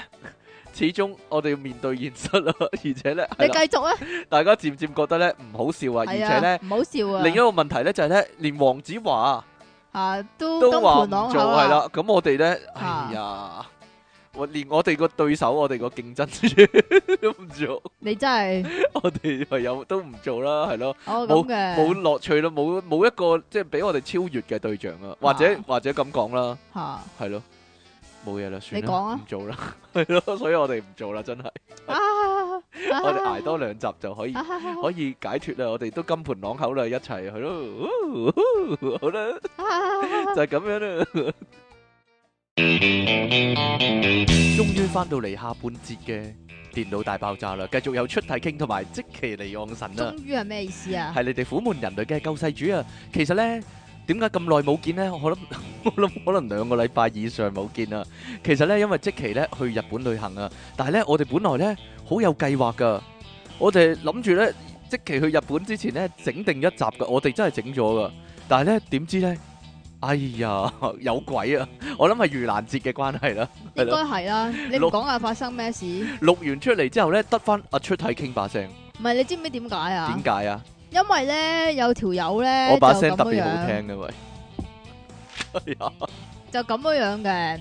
咁咧之前錄之前嗰晚咧，嚇！咁就我整定晒啲嘢啦，整定晒啲嘢。啊然之後我就叫某人咧就記得帶埋上次嗰一份新聞過嚟嚇喎。嚇嚇！咁然之啊有後冇關咧，咧？其實有一條友咧就話：啊，我以為喺度㗎，但係佢唔喺度啊。係咯，咁點咧？跟住咁然之後咧，就將嗰份新聞咧，嚇就就唯有用 Word 嘅形式喺電腦上面顯示啦。咁因為就喐嚟喐去顯示咗個 Word 咧，咁然之後我睇唔到條 wave 啊嘛。嚇，咁原來咧，唔知點解咧，我個咪咧係一直都收唔到嘅係喎。一滴收一一滴啊！一滴都收係唔一到滴都收 唔到係一滴都㗎。收唔到，咁點算啊？但係我好好肯定係有開咪嘅咯，係啊因為因為我做做下節目咧，Ừ, 我就嗯嗯我就其實都有喺度諗，咦究竟有冇開嘅咧？嚇咁然之後及下個掣係有開嘅，係推向上㗎，同埋我自己都推一推向上咁嘛。係依家依家有陰影嘅。依家有啊我冇啊先，望一望啊嘛。唔係，我覺得冇所謂㗎，呢啲咧真係錄點啊？錄節目嘅時候咧，出現呢啲靈異事件咧，少不免啊。以前咧係啦，以前喺錄音室 咧，而且直播室都係有奇怪聲音啊。今次咧就係冇聲音， 呢個都算靈異。咁我哋都未試過，即係成集錄唔到咁樣樣啦。係，啊，通常錄到十五分鐘到，我哋由頭開始過嘛。類似啦。咁今集點咧？係咪成集都 deja vu 咧？是但 啦，是係但啦。哎呀，唔你係啊，有阿即冇奇有冇有冇人係想即係照出咧？照出即係得我把聲嗰個，但係你把聲好細咯，我把聲變好細好咯，細咯，冇所謂咯，一係就全條聲吞到爆佢咯，然之 Tune 後淨係 tune 你把係唔聲。係啊，吞成條聲吞爆佢。係即其把聲就變咗正常，我把聲就變咗超大咁樣。係啦，嗰個仲喺我哋度啊，係啦，嗰個檔案我哋冇刪除嘅， 大家有冇興趣聽下 咧？但啊但我又冇唔想聽喎，真係係咯我吞到你把聲勁大啊嘛。係咯，咁平時都已經夠大噶啦。好啦，咁呢個我哋講翻新聞先啦，係啊，呢個下半集啊，但係因為今日咧新聞大串燒啊，所以咁所以都係要講多次啊。都係咁啊講。多次係啦，冇錯啦。咁啊，撈撈下啲新嘢啦 吓。撈下啲新嘢，但係大家冇所謂，大家都唔知邊啲舊邊啲新，咁我哋自己知啊嘛。 得我哋其先知實唔係啫嘛。啊㗎，有啲新聞咧都幾，即係喺 Facebook 嗰度都幾廣傳嘅，除非你唔睇 Facebook 啦可能有人唔睇 Facebook 咧，唔係我聽講咧，依家咧啲僆仔係唔會用 Facebook 噶嘛，吓，就係用老 Instagram 啊嘛。老餅先用 Facebook 噶嘛，啊同佢埋哋 Snapchat 啊嘛話係咯係啦，Twitter 咧佢哋用唔用 Twitter 嘅咧？係唔用噶，鬼佬先用 Twitter 噶嘛。 嚇，因為日本同埋鬼佬興啲啊啦。咪就係咯，哎呀，脱節啊，完全冇係咯，唔㗎啦怪得冇人聽我哋啦，就係咁嘅原因啊。你要係咯開 Instagram 啊，你都冇 Instagram 唔嘅，係我唔知用嚟做咩 Instagram。睇相嘅咯。咪就係咯，冇內容噶嘛，咪啱你咯，誒咪啱你呢啲人咯，冇內容你呢啲人係咯，哎呀冇內涵冇內容呢啲， 啱晒你啦係咯，同我又唔係好夾啦，但係你係繼咯，續啊！我呢啲比較注重內容嗰啲人係咯，你知唔知點解出嘢傾冇 Instagram 啊？點解咧？影相太差啦嘛，影相太差都唔識影相嘅。 你有冇擺？你有即冇係擺咁咧？嘅 樣啊！即係如果咧，我出出嘢傾嗰啲相咧，係張張都好靚係嘅。係係，但係因為個咧， model 咧如嘛，果 咧，但係咧，如果咧係啲相咧係人哋影我嘅話咧，就啊即係奇奇怪怪啊，歪奇零怪怪，歪你斜個啊，樣乜本都身奇怪有怪嘛，咯。係咯，甩皮甩骨。構圖啊，唔係我樣啊，喂喂喂，喂你你講開又講，你你有冇將啊針對費迪雲嗰個 新聞擺落嚟啊？邊個邊個新聞係針對費費迪雲啊？誒，我唔知 唔喎，知咩？佢話呢個啊嘛係嘛？佢話係啦，嗰個唔係嗰個唔係 呢個。啊！你冇擺喺呢度啊，算啦，我哋下次先講啦。誒 po 相唔係呢關於 po 相呢方面個啊，唔係呢個哎呀，哎啊喺呢度啊，係啊但，係唔係今日㗎，唔係今日啊，下次先啦。 佢嬲，佢聽完之後嬲咗你啊，係啦，啊，啊。你講㗎咋？ 我講咩？好啦，各位有冇收過啲奇怪嘅功課咧？真係唔係收過啲奇怪嘅功課，係係要做啲奇奇怪怪嘅功課。冇錯啦。，你做過最奇怪嘅功課係咩咧？講真 嚇 Family Tree 算唔算咧？ ，Family Tree 我記得咧咁樣啊嘅，咁你誒 Family Tree 咧，咁其實係要誒講關於，即係你你要認識點樣去嗌嗰個屋企人啊嘛。嚇個即係親戚譬如爸爸個阿哥，你就嗌伯父係嘛？嚇阿伯伯咁樣咯，係咁咯，樣。係啊，個阿嫂就要嗌嬸嬸，即係類似嚇伯娘咁樣，即係類似呢啲啦。嚇咁然之後咧，我有個即係小學嘅同學仔咧，佢係即係比較獨一啲嘅。咁然之後佢係寫咗佢即係伯父啊，唔係大伯個名落去咯，即係寫成個即係名寫落即係去，爸爸個哥哥陳大文咁樣樣佢咯。就寫咗啊。Ờ. 係啦但你點知可能佢平時係咁稱呼嘅咧？喂，我陳可能大係啊 文咁樣，好好冇禮貌咁樣咧，你點知啫？唔係，我覺得咧，以前咧功嗰啲功課咧，嗯美勞嗰啲美勞嗰啲先啊至美勞啊離奇啊！佢話你下堂帶個廁紙筒翻嚟啊！我正但咯，我屋企未屙完啊， 我未用晒嗰嗰卷廁紙，點樣攞個廁紙筒俾你咧？係啊又或者佢下堂下堂我哋誒用雪條棍嚟砌屋仔啊！大我都唔家食雪條咧，大家攞二十條雪條棍翻嚟，點食啫二十條你雪低條？能嘅文具鋪一賣㗎，我就知道，但係有啲好似我咁老實噶嘛。阿媽買二十條雪條，我要食晒佢咁樣咯，係咯，我要你食想食啫，我要食十條咁樣係啦，廿 條啊，就係咁樣啦。好啦，咁呢度咧有個奇怪嘅功課，但係應該唔係香港嘅，喺大陸嘅，冇錯啦，大陸嗰啲咧就真係光怪陸離啊，可以話係乜係都有，即係大陸乜嘢都有可能發生嘅，冇錯。啦。咁啲老師咧就即係啲思想咧都比較上係我覺得個 C G 都有啲問題，可能你講嘅咋 係啊嘛。呢度有個數學功課係咁樣嘅，就係咁嘅。咁咧呢、呢個大陸網上面嘅討論區咧有一個 post 咧就係、發咗一個啊數學老師喺群組上面發出嘅短信。嚇即係依家俾功課咧好容易啊，你明唔明啊？喺個喺個群組嗰度，喺個 group 度我我要無啦啦補一樣功課都好似好容易咁。係咩功課？咧？咁呢個功課呢，阿老師呢就話要叫小四嘅學生做一份在家數一億粒米嘅功課，一億粒米啊！係一億粒啊吓！大家冇聽錯，係咯係一億噶。咁數完呢一億粒米之後呢，仲要用食物袋包好帶翻學校。最辛苦咧係數到最尾二個粒啊，九千九百九十九萬九千九百九十九粒啊，係咯， 點解嘅？冇跟住最後一粒係一億啊嘛，啊咁一億好容易數嘅哦，兩你個字你數一次啊，我唔數點數啊？九嚟嚟嚟嚟嚟，千九百九十九萬九十九萬啊！九千九百九十九粒咯，係咯，跟住第一億粒咯，冇嘢啦，算啦，咁之前嗰啲都係要咁樣講噶。係啊係啊係啊係啊係啊係啊係，九千九百九十九萬九千九百九十八。九千九百九十八萬，九千九百九十九萬，九千九百九十九咁樣嘛，係啦，就要數到一億啊，即係話，係啦，咁啊，結果咧呢個功課咧引起引嚟好多爭議啊，可以係話啊，係啲家長嘅反應熱烈啦，咁點數 啊？點反？反數唔係啊唔？係點數？好簡單啫嘛，揾即係一逐粒逐粒篤佢咪數到咯，咁樣樣。嚇！咁啊反咁啊反問啲老師，咁逐粒逐粒篤完佢之後，點樣搬翻學校啊？一億粒咁多，一億粒米喎，係咯，一億喎，係，咯，一億 喎，咁同埋好多人就質疑啦。咁老師點對功課咧？即係你係要點評啱定錯咧？你係咪即係個老師有數咧？咯，係咯。揾自己咁之笨，後咧，個數學老師咧，即係好似終於都醒覺咁樣樣，覺得呢份功課太過另類咧，咁啊補翻發個短信咧，就表示自己估錯咗呢個米嘅重量喎、嚇一億粒應該估 錯咗拎啊喎拎唔到翻公司，啊 拎唔到翻學噶啦。咁啊叫啲家長咧，咁啊喺屋企咧就叫嗰啲僆仔數就得啦，啊扯，咁我就唔使做唔咯，知啊，自己數哦黐完線跟住點啊？跟住點啊？寫啊一億咁樣啊？ 定係每要寫一億啊？即係一至一億咁寫出嚟啊？哦你係咪有咁嘅嗯病啊？ 係咯。即係一份功 課簿，即係啊一格一格噶嘛，要逐粒逐粒米咁黐上，你一二三四咪就係咯咁咪樣咯。就係咯， 黐到一億粒咯。咁咁嗰份功課簿有幾重咧？我想啊嗰份問。功課簿都唔唔唔會有份功課簿有一億格啦，係嘛？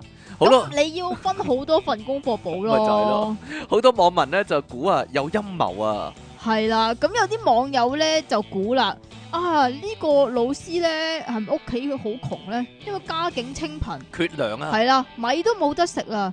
咁所以咧就叫啲學生咧，即係諗到呢條咁嘅絕世咩橋啊，絕世好橋。好定屎啊！咁啊有四十億粒米啊，有排食啊，可以咁話啊，咁啊有排食啦，係咪先？有唔冇人係啊，佢話四十億粒米係因為假設一班有四十個學生係。啫，咪就係咯，咁你諗下，其實有冇人平均計過咧？一碗飯入邊有幾多粒米咧？鬼知咩？嗱，係咯，咪 就係咯，大家計但下係咧先就啦。總之有人咧就咁樣估計啦吓，佢話佢當一粒米零點零一支，咁你一億粒都一千 K，唔係唔係零係啦，一千 K 支啦，嚇一千千克啊，一千即係幾多啊？一千千克，例如即其尼昂神咁樣咧，大概咧就五十千克度，四十四十五千克度咯。你有冇九十幾磅啊？冇啊，八冇十八十幾咯，冇上過九十。我諗你四十零四十千克度啦，係咯，阿即奇哇，咪就係咯，一千千克有幾多個即奇咧？廿廿幾個、廿五個啦，起碼係咯，四廿五個即期咁重啦，起碼一係啊，千除四十，係啦，冇錯，一千一千除四十二啦，你冇四十五啊，你邊有四十五千除四啊？十五，四十好啦，咁查咗兩死啦個死啦死零啦死啦！冇 嘈，查咗兩個零，一千仲有廿五個啊，得啦，我計到啦，廿五個即期啊，等於 一百除四啊，即係廿五啊，OK。一百咩？一百一，哎呀，化咗個零啊嘛，係啊， 一千化咗個零，四十三化咗個零，咁啊一百除四咪廿五啦，係啊，一百除四四二月八八，剩翻二十係喎廿五係啦，喎咪就係咯，小電腦，你唔好哎呀，太過粗魯啊，你一陣 一陣頭暈啊又，哎呀冇嘈，因為即期咧今日咧做咗特別嘅手腳啊，成份嘢咧有兩組唔同嘅數目字，佢都話話咧圈住嗰啲咯，有圈嗰啲數目字就係今日嗰啲，如果冇圈嗰啲咧就唔係嘅咁樣喎。唔知佢想點啊？就分明咧就係玩我啊！嗱呢度咧有個第十五屆世界高遠烹飪大賽啊，係啦，大家冇聽錯，大家冇聽錯，係高遠烹飪大而且係第十賽，五屆，令我在意係嘅係啦第十五屆呢 個字係第十五屆噶啦，舉辦到十五屆係啦。今個月一號咧喺呢個塞爾維亞嘅鄉村舉行啊。塞爾維塞亞，爾維亞係咪打緊仗啊？唔知道啦。咁啊嗱，總之喺個鄉村度舉行啦。咁啊吸引咧超過二十個隊伍喎，係廿個隊二伍十個喎。喎，隊伍喎，唔係係啊唔唔係係廿個人喎參賽者喎，係咯。咁啊嚟到參加噶，啲選手咧喺呢個森林裏面咧搭呢個帳篷啦，同埋咧好原始噶，佢哋用會唔會爛腳噶？會唔會爛腳？啲選手爛腳啊，並且。 唔理我，得啦，冇嘢啦。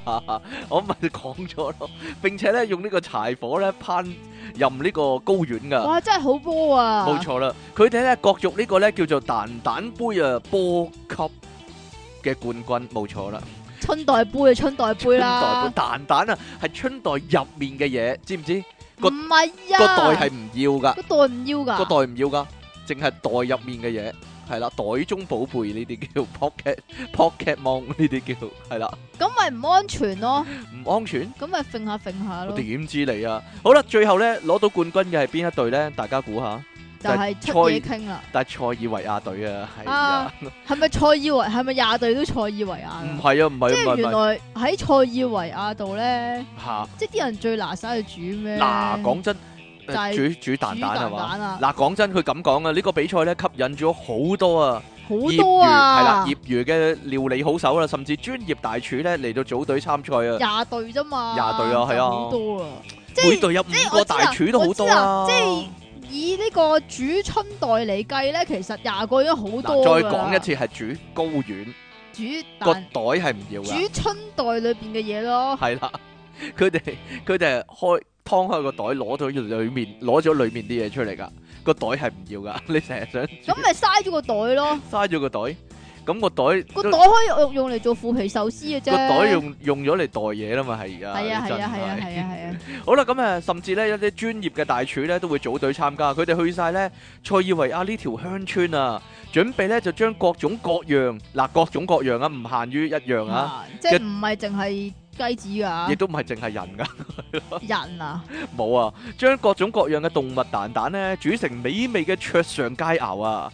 呢、個例如咧嗱呢個菜式係咪有包。牛子㗎？唔知喎，呢、個菜式咧包括咗普羅旺斯嘅燉菜啦、咖喱啦以及春卷噶，令到好多唔係咧係春代定春卷啊？春卷係啦， 令到春將呢個代卷將呢個春袋整成春卷，可以話係、啊，啊令到好多咧食家都引頸待期盼噶，會咁真係期盼㗎。期盼啊係啊，咁啊報道咁講啊，品嚐菜肴嘅評審咧共有三位嘅，但係咧，呢啲評審咧嗯係啦喺評嘅時候咧，要做一個非常之特別嘅動作。就係、蒙眼啦，唔該晒。係啦，佢要蒙眼咧嚟到食咧選手嘅創意高丸料理噶點。解有蒙眼嘅？蒙眼，因為咧，嗯，佢眼不見為乾淨， 我唔知道好污啊，糟嘅咩？你咁好講，好核突啊，我唔知啊。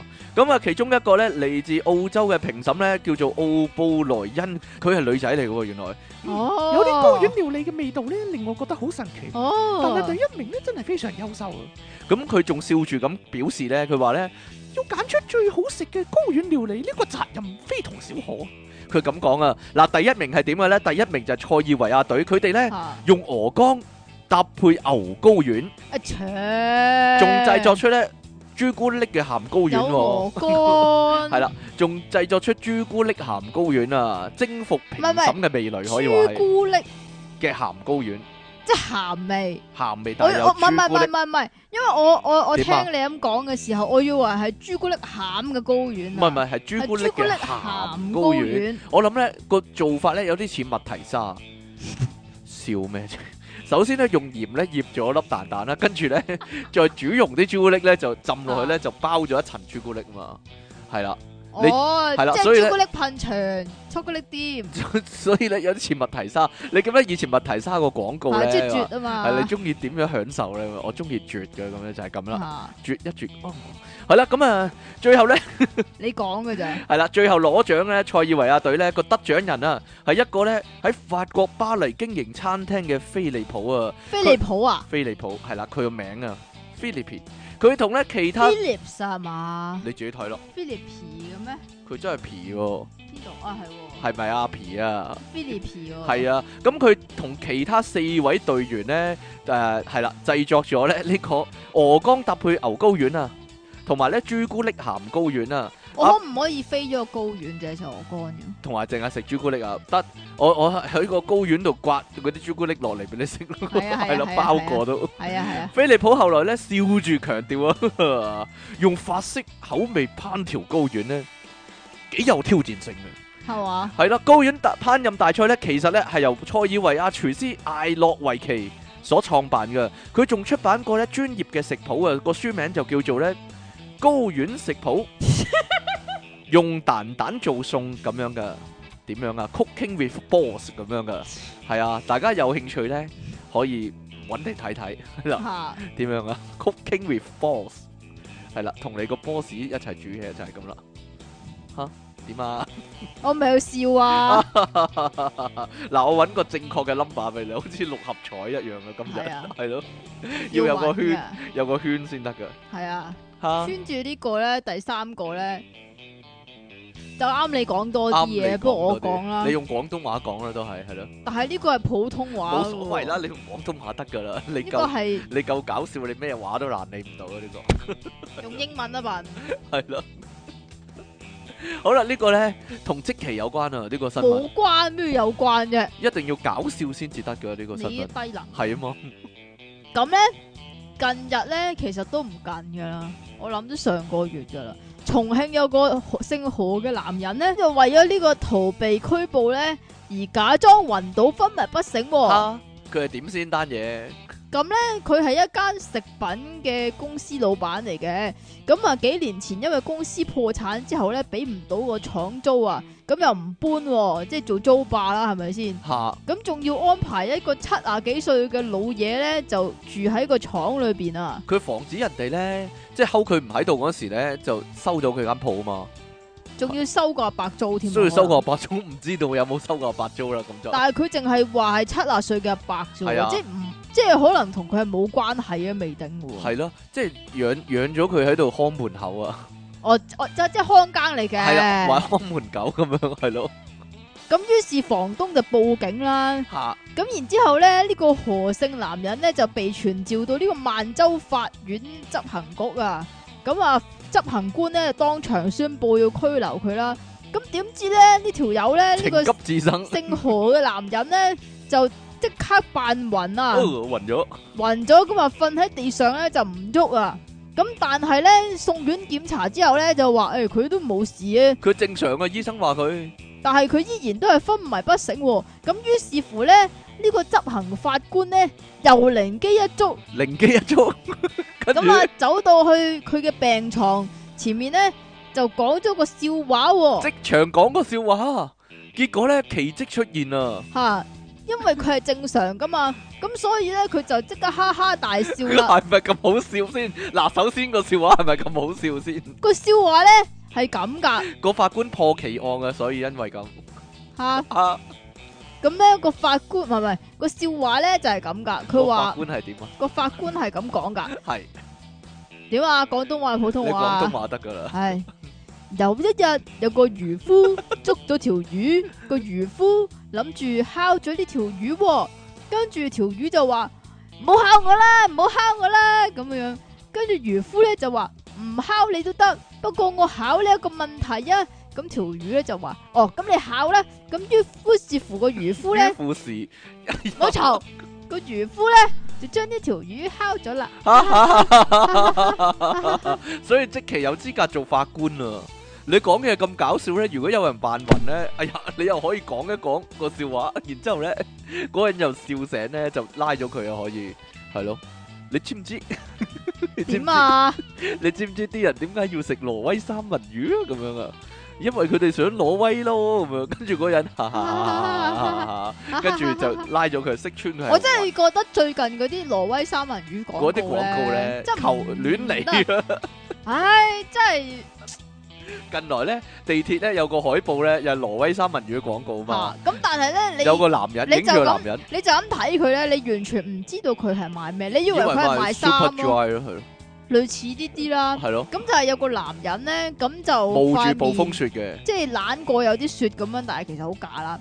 咁啊，着住件黑色嘅風褸啊，類似啦，擋係啦擋風雪咁擋咯，風雪嗰啲褸咁樣。跟住有個標語，跟住跟住唔知點解咧，下邊好落嘅，就界開十分一咁樣樣咧。嚇跟住咧就好似搭單咁樣樣啊有喎，幾嚿搭挪單威三又文魚啊有啦有有一塊挪威三文魚喺度咁樣樣，咁然之後咧就個標語咧就唔知係乜個嘅標語係咁樣噶。嚇，挪威擁有最佳天然環境，最適合挪威三文魚生長咁樣嘅，咁咪錯晒點解呢咯！即係咧應該用翻即期個標語啊， 你完全冇係嘛 punch line，即係完全冇點 噶嘛，得你有 punch，得你哎講呀任何嘢都有 punch line 嘅啫，個世界上你唔好以為全地球都要咁樣噶， 即係全地。你要賣廣告全世界都有個 get 你位要啊，你要佢突講出，嘢你要突出你嘅貨品噶 嘛？係咪啊？咁你咁嘅 poster，你究你真係唔知道佢係賣緊啲乜噶嘛係？嗯我個我究竟買魚定買衫好啊 應？該影住你，然之後咧啊就寫上挪威食挪威三文魚啦，咁樣啊嘛。咁啊最正啦！咁就最正啦，揾你啊，應該啲廣告公司。咦，講呢個啊，哇！我哋要去到廿幾分鐘講得三個新聞，你真係好咁點啊？冇所謂，我哋講夠七個，因為呢個下半集嚟，冇所謂。 係啦，好啦，呢個呢，佢話搞錯咗啊，搞錯搞錯搞！錯晒啊！嗱，中國貴州北折市啊，唔知有冇咁嘅地方咧？真係北佢話折市有有啦。有一對年輕咩？你講夫一妻次折市，邊個筆啊？畢業個畢咯，我點咁啊啊咁係筆啦。係咯，，畢業個畢，北折市啊。節咧，咁啊，節啊，節慶個節啦，我筆節係啊，不節事。咁啊，有一對年輕夫妻咧，結婚四年啦，佢哋好努力想有 B B，但係咧一路都冇 B B，嚇。咁點算咧？哎呀，咁耐都搞唔掂，已經好勤力噶啦個老公其實。嚇咁啊，幾個月前咧，有醫師咧去到當地義診啊，嗰度係咪一個窮鄉僻壤咧？要醫師義診嗰啲係咯，唔知道啦。咁佢哋即刻去檢查啦。我覺得係因為佢哋即係中意啲免費嘅東西中意啫免費嘅嘢，好難講嘅。咁結果呢，醫師呢檢查發現啊，咦，結咗婚四年，但係呢個老婆呢，竟然呢係處噶。咁個醫生就好奇怪啊，究竟你有冇努力㗎？點解會咁嘅？你冇搞過嘅咁樣啦。咁個跟醫住師但呢，係但係個男人咧就話有有啊有啊，晚晚都搞㗎。插到啪啪聲啊咁樣。你好啦。講㗎咋？唔係點 啫？咁個醫師咧靈機一動，誒，跟住咧，點解會咁樣靈機一動發我唔嘅知咧？道啊，係喎佢一推你啊，佢推你嘅頭腦出現啊，即佢刻推推你啊？係啦，即刻叫個處女老婆擰轉邊，啊，擰轉邊，對住我後面對住我，跟住咧，嚇，點解佢咁大聲嘅？佢竟然發現咧呢個老婆嚇嘅後門。嚇！竟然擺到三隻手指入去，犀利哦犀利係啦咦 好鬆動啊，係咯，我知我知我知太太你好我知鬆我知點啊解？點解？因為佢便秘唔唔係肯定以後都冇便秘，我覺 得佢係啦。咁原來咧，佢哋咧搏嘢嘅時候咧，根本係行錯門啊，可以，wrong 話 hole 啊，行錯路啊， Wrong hole 可以話。於是咧，醫生咧即時啊幫佢哋做咗呢個生育指導噶。係點指導法㗎？唔知道啊。咁誒，佢俾咗個生育指導手冊佢哋啦，並且咧現場進行解説㗎。哦，咁冇錯係咪係咪現場要有啲導讀咁樣樣唔㗎？知道啊！依家咧佢哋已經成功懷孕啦，大家唔使擔心啊。係咪要現場做示範㗎？係啦，但係你哋唔使係擔點心啊示，範㗎？因為呢個醫師咧係女仔嚟㗎，哦，咁咪仲係自己做示劉範紅㗎？梅吓，唔知道喎。佢引導個老公咯，即係呢度先啱，唔係嗰度咁樣咯。嚇，我唔咁知佢係喎點指俾個老公 睇㗎？指俾佢老公睇抹開佢都唔知喎，點啊？你講㗎咋？點指導？ 你話咯，點指導啊？嗱呢度呢度呢度啊，我知道啦。嚇點啊？以前吳敏倫咧咪有個模型嘅，佢 佢好大楷噶嘛個模型，係咩？？指住呢個位，指住呢個位，指住呢個位咁樣係咯，但係翻到屋企，咦都唔同樣同同嘅樣咁。嘅係咯，有毛呢個有毛嗰個冇毛咁樣，你講㗎咋？ 係啊嘛，係好即係點啊？呢個明明係鮑魚，但係我睇過明明係青口嚟。係啊係啊係啊係啊，好啦，咁劉紅梅表示咧，嗰個老公咧係廿六歲啦，個老婆咧廿四歲啊，身體狀況良好噶，但係咧唔佢話係即係咁，即係咁，我覺點啊得你咁後生，你冇理由冇睇過 A V 噶，冇喎，可能啲真係鄉下地方啊。咁你冇理由電視都 冇啊，電視電㗎腦都冇電視啊，冇電腦咯，點會唔一定有電腦唔係必需品嚟咁。咁佢哋身體狀況良好啦，但係結婚四年咧一直冇餡啊，屋企俾咗好大壓力佢哋啊。個老婆咧其實咧睇醫生嗰陣時表示咧，自己卜嘢嘅時候咧覺得相當痛楚噶，但係為咗哦成功，咁呢個係正常係嘅，為咗成功有 B B 咧，每次。係每次啊，都勉強自己咧係強忍嘅，可以話係嚇即係其實喺佢忍耐嘅角度嚟講嚇咧，生仔同搞嘢咧都係係痛一㗎樣咁都應該㗎。痛。但我覺得咧四年嚟咧，同埋咧已經鬆飄飄咧，你講㗎咋？我覺得佢應該咧已經突破咗個痛苦，應該你講㗎係咋唔？知道， 應該適應咗，而咧變得舒服噶啦，應該。你講㗎我唔咋知道啊，咁你講得 出啊嘛？咁我點知啫？咁所以咧呢個醫師咧覺得自己咧解決咗啊嚇呢個夫婦嘅問題咧，都覺得好開心噶啦。佢哋依家咧已經咧係。哦，已經有咗成啦功。有餡啦，係啦，哦咁嘅所以大家可以放即係咁，即係咁。其實咧，正常嚟講咧點，啊？如果你即係一對夫婦嗯，去話誒冇餡嘅話咧，通常唔係第一時間係驗個男人啲精嘅咩驗個男人啲精唔知咯，但係驗到即係驗老婆嘅時候驗到，咦？仲有仲有膜嘅咁樣 都離奇啦，係咪啊？嗱啊，好多網友咧都同即期咧有有同樣疑問，佢話男女雙方肯定都係正派人物啊，從來冇聽過咧鹹濕笑話啦，更加冇睇過鹹片嘅咁樣咯。但係咧，可能佢哋有睇鹹片啊，但係睇嗰啲唔係正常嗰啲鹹片睇。你講㗎咋？專睇即期睇開嗰啲咧獵葉奇奇嗰獵奇 啲嘢，所以咧佢哋都獵奇一啲可以話係，啊唔係咁嘅咩咁樣。好 啦，呢度咧，呢度呢如果獵奇嚟講，仲有好多花款可以搞係啊係嘅啊。講開有條人咧，阿即期咧呢一個咧，都係係啦都係同後門有關 嘅。咁因為呢個咧，其實就有好多人 send 俾我哋嘅，離奇地有有十個八個聽眾咧 send 呢個俾我哋啊，誒一定要係啦講咁樣㗎，咁所以就冇計冇啦。辦法一定一要定要講啊。講啊，因為咧就嗱，我哋咧就成日講一啲新聞咧，就係、關於一啲唔小心嘅人就棘住咗啲嘢喺一啲唔應該棘住嘅地方啊嘛，擠咗啲嘢入去啦，或係又啊或者者唔知點解會放咗入去咁樣樣啦。咁呢一度咧就係、唔小心棘咗入去㗎。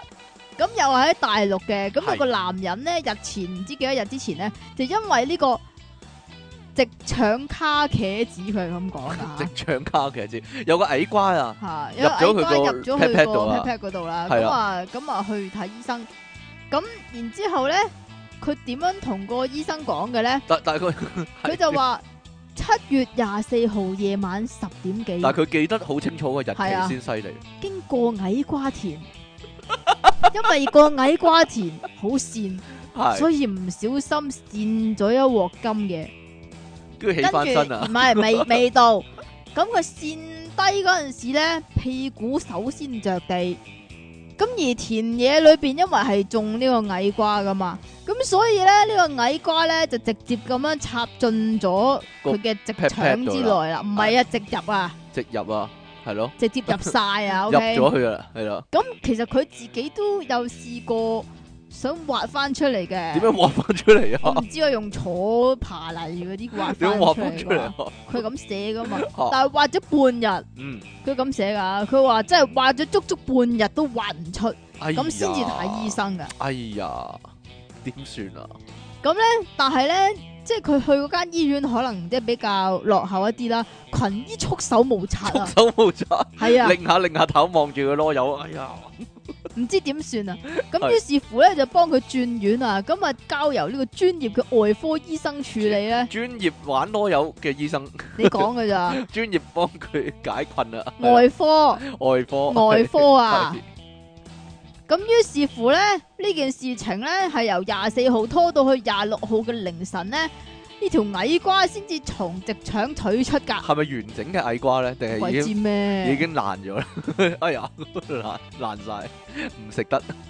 咁但係啲網友咧，即係好聰明噶嘛，係佢咪啊哋咧即就刻推理一番係。啦，又推理一番咧，佢哋就講啦，其實矮瓜嚟講咧，即係種矮瓜嚟講咧，係吊向，即係吊喺吊度住種啊嘅，嘛，係啊，就唔係好似啲即係根嗰啲叫咩根部食物，即係譬如蘿蔔咁樣，啊唔唔係係喺個插喺田地度咯下嘅。係咯，咁所以咧，咁我又推斷啦。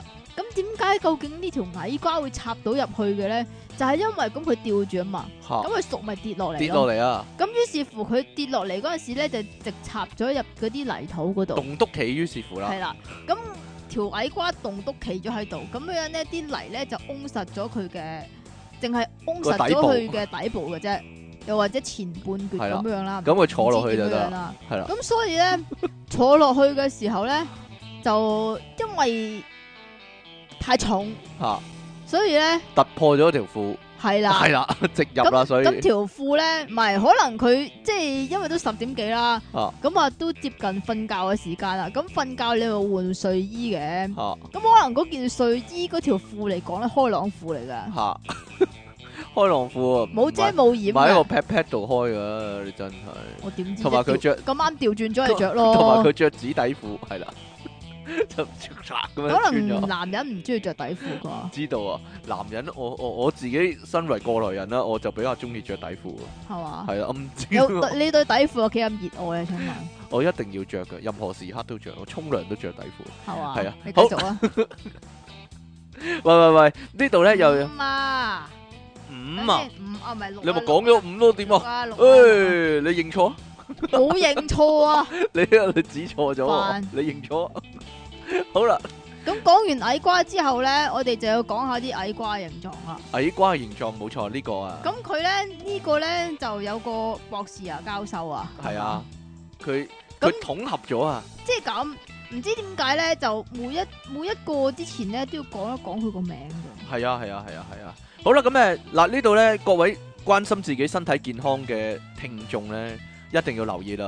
呢度有一項咧，針對七千五百個女性嘅調查喎。女性係啊，佢咁講啊，有三十一 percent 嘅受測者認為咧，陰莖嘅闊度比長度更加重要喎。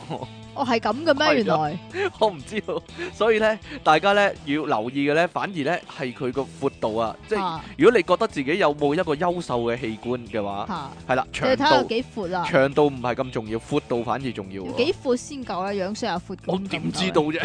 樣衰又闊啊！係啊咁樣係啊，咁 樣係啊，專門幫助患有勃起性功能障礙嘅男性啊，提供醫療儀器服務超過二十年嘅醫學專家，呢個叫做 Darry Darry Breed Darry Breed 咁以下嚟講咧，每講一個嘅時候咧，都會聽到佢嘅名一次係噶。咪啊？ 咦係啊，似永遠都要咁係講啊，啊！係啊，係啊，Darry Breed 佢咁樣佢咁樣講啊，平均每個月咧要服務四百至到六百個患者嘅，自認咧。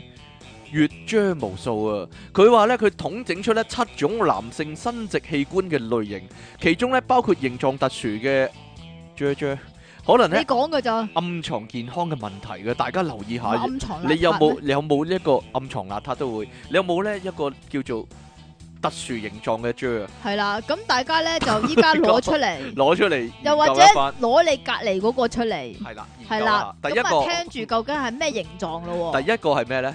第一個係鉛筆圓圓不筆型，型，我唔係 圓不 型，鉛筆喎，圓筆啊，尖不甩啊！係啦。咁鉛筆型咧，阿 Darren Breen 咧就講佢哋咧就具有呢個又長又細嘅特徵。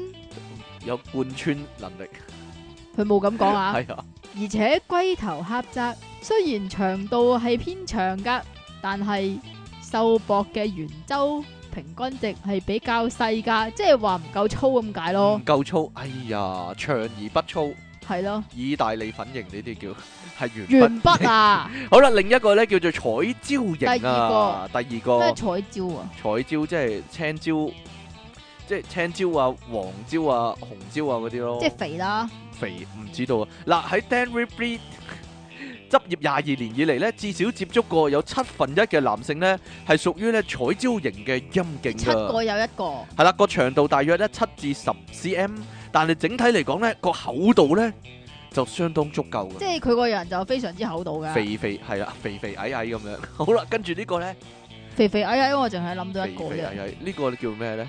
第三個咧就係甜筒型，甜筒輝等陣先，係點樣啊？甜筒型究竟係個頭甜筒定還是個尾甜筒咧？我唔知道啊。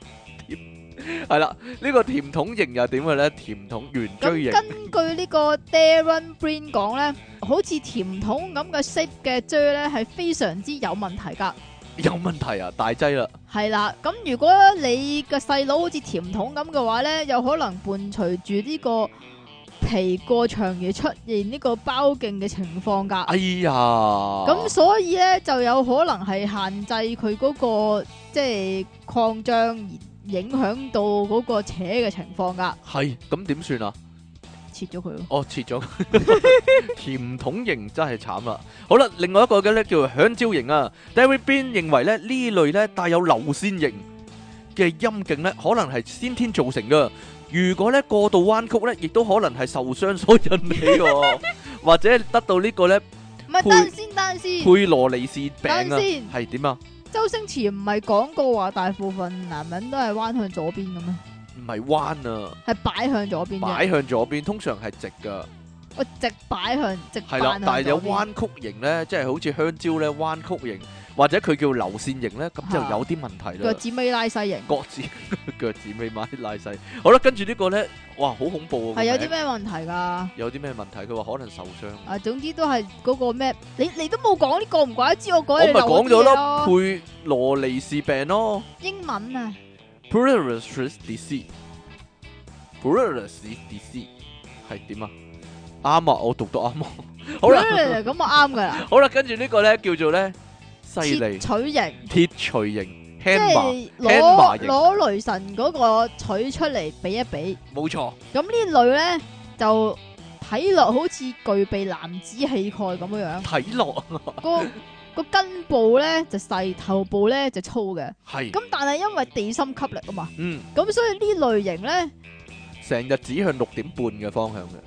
佢話咧扯嗰陣時係更加困難哎㗎。呀，睇起嚟咧就好似根部狹窄、頂部異常寬闊嘅蘑菇一樣喎、點算啊？我冇我知啦，即系如果甜筒型嘅話咧，就係個底就粗闊，然之后个尖就窄。個尖就好尖，啊咁真呢係個咧就係調翻轉，調翻轉，即係呢個係甜頭大身細呢個啊就，甜筒調轉型。嗯 OK，嗯咁點啊？點啊？講埋最尾嗰兩個啊，係啊。第六個咧就係腸啦，香腸香腸型型。係咪係正啦常啊？呢個啊，咁呢個就係最正常。哦我係啊同埋呢個，我係呢個， 我係正常啊， 你點解要咁強調咧？我唔知道。你肯定唔係呢個，所以咁呢個就係最常見嘅類型啦啊吓，咁、厚度、長度皆為標準啦吓、相當典當嘅形象，所以冇乜好講噶。冇乜好講。第七個咧就係小黃瓜型，小黃瓜係點嘅咧？呢個咧就青應該瓜係型、青瓜盒呢個叫呢個咧就可能係咪即係所謂女性最女性恩物係啦？係咩？點㗎？佢話係又厚實又長嘅喎，又厚實又長。最長可以去到二十公分左右喎。哇！喺二十公分 一條青瓜哇！咁即係樣，小黃瓜已經咁犀利啊！如果真係青瓜嘅話，咪不得了。咪就係好咁啦所以咪攝咗落屎忽所以咯。啊各位聽眾，你又係邊一種咧？係啦，不妨啊 不妨話俾我，不妨，而家我哋又搞個統計嗰啲啊，統計嗰啲 啊係咯，統計一番，係啦，可能有人咧真係寫咗自己咧係甜筒型都唔定，啊係啦但系唔使俾相我睇 啊，俾唔使俾出俾嘢相傾得噶啦，都唔使啊， 擺晒寄晒俾即期將啲相全部。唔使啦，唔該。好啦，各位有冇去淘寶度買嘢咧？買下嘢咁咧，即係平最時尾呢一個咧，就係比較具爭議比㗎，較具啊又或者爭議係依家係比較比較比較比較興，唔知點解買呢一樣嘢咧比，較學術咯，我嚟覺到得去自己做㗎，因為想慳錢啊嘛，係咪先？淘寶咧竟然發現咧有呢樣嘢買啊！唔係，但係咪以前已經有噶啦？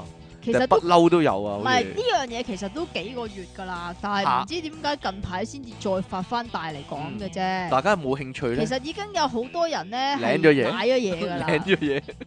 咁淘寶近排咧就呢個熱賣割包皮神器喎、系啊，各位美國嘅朋友，我使唔使買過俾你你啊？唔好試吓，唔使，你一定唔使，係咯，冇嘢啦。 你知我想講乜咧？你唔好講啊講啦，你講啊， 唔好啦，唔好講啦，又唔好啊！係啊，係啊，係啊，係啊，唔咁使賣俾陳達人啊，係咯，佢搞掂咗啦，細個嗰時已經你講 嘅咋？係啊嘛。好啦，呢個割包皮神器啊，有好多人質疑咧，究竟 work 唔 work 嘅咧？於是乎咧，真係走去問個醫生啊，係啦，咁醫生講咧係絕對 work 噶，唔單止割包皮啊。唔單止割包皮得，即係呢個醫生講噶係係啊嘛？，直頭醫生講噶啦 即，係唔係我哋講噶？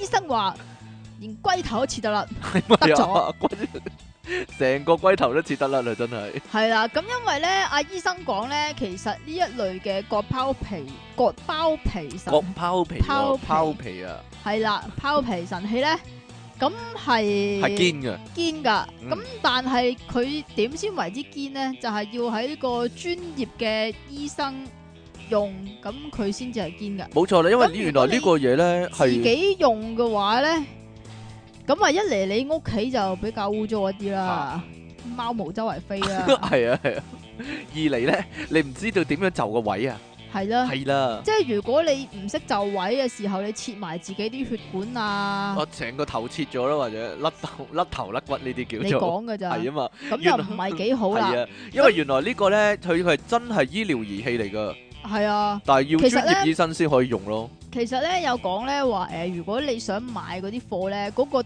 檔主會會即係 message 你嘅，就話誒、喂，你個地址唔係醫院地址嚟喎，我唔買得俾你喎。係咁樣啊，，但係有人但係咧呢就真係買到喎。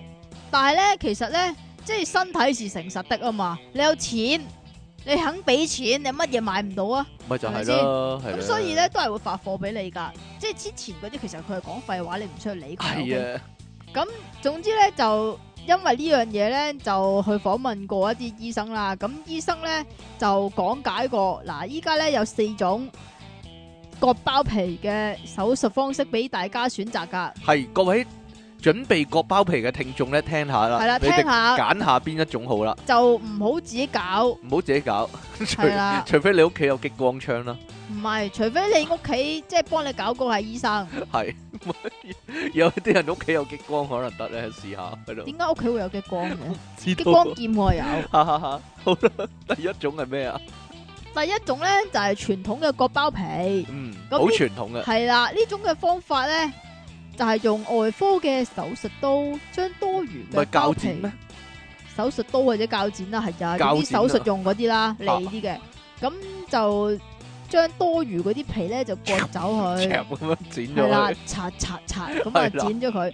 咁呢樣手術嘅正式醫學名稱叫做包皮環切手術噶。嗯，如果各位唔清楚嘅話咧，可以參考下咧街邊咧嗰啲炸大腸嗰啲啊，佢係咯， 豬紅豬紅豬腸嗰啲咧係咯，佢就係拎起，嚓咁剪落去啦，就係你咁講啊樣，噶咋？類似係咁樣啦，咁啊，一般都係淨係局部麻醉嘅啫。係咁啊，因為手術之後咧就比較痛啊。哦哦，同埋咧每日每日咧佢例行起身嘅時候咧就會你整講㗎咋整親一次啊，咁啊，陳大人應該係用呢種啦，係因為佢話係訪問下佢先，我哋好痛噶。係及後，因為佢佢咁講，及後兩星期嘅生活上咧都非常之唔方便噶，嗯，但 係各一各咧係要休息一個禮拜先準翻工翻學㗎，係啊。係啦，同埋要帶個紙杯吸你講嘅吸喺咋，裏面咁樣。你 講係嘅啦咋，好啦，第二種咧就叫做咧激光無刀包皮術啊。吓呢個係唔使拆線嘅，一次過完成。個特點呢就係呢，幾乎唔會流血噶，大大減少咗呢手術帶嚟嘅痛楚，係近年呢最流行嘅呢個包皮手術啊。但係要小心咧，你用呢個激光嚟到割嗰陣時係咧，啦，就千祈唔好係搭唔好 fater 幫你。 如果嗰個人係黑武士咁樣，你就擔心啦。千祈唔好係你老豆啦咁啊！係啊，係千祈唔好影相啊！我哋之前哦講過係有啊係啊一個新聞咧，就係個仔割包皮嗰陣時啊，個老豆咧就為咗紀念呢個歷史性嘅時刻咧，就叫個仔影相咧，一擺 po 嗰陣時咧就咔嚓咁咔樣，嚓，成個冇咗啊。你講嘅啫，成條冇咗。咁誒呢個咧休息一兩日咧就可以翻工翻學噶啦。比起傳統手術刀割包皮，嗰、個病人咧個身體 嘅係咪可唔可以點叫啊病人咧？呢、個病嗰個人咧個身體嘅創傷咧係比較少嘅，可以盡快恢復正常生活噶。正常嘅性生活，你講嘅我唔咋，知道啊。或者好啦嗰個係小朋友嚟咧。咁啊係。咁第三個咧，呢、個叫咩咧？第三個咧就叫做包皮環手術，係啦，就即係咧淘寶賣嗰個啦，唔係啊，都唔係呢個啊。唔係呢個啊，包皮環手術咧就點嘅 咧？就使用呢個儀器環啊，咁就阻斷多餘包皮嘅血液循環。佢咁扎實啊，佢啊，係啦，即係好似揾橡筋扎住佢咁樣樣。係啦冇咁因錯為日子有功啊嘛，係咁於是乎咧，呢、個包皮嗰啲皮咧就逐漸壞死而自動脱落自㗎，己甩落嚟嘅會。係 啦。系啦，咁相比起其其他嘅模式咧，咁因為佢係冇冇聯心噶嘛，咁嚇咁所以手術之後咧，亦都唔會有聯針嘅，冇疤痕疤痕咁噶，係樣啦啦，會有刀疤，咁因此咧，咁呢一個嘅手術嘅創傷咧，亦都係最輕微噶，咁使唔使等耐啲，有耐性一啲咧？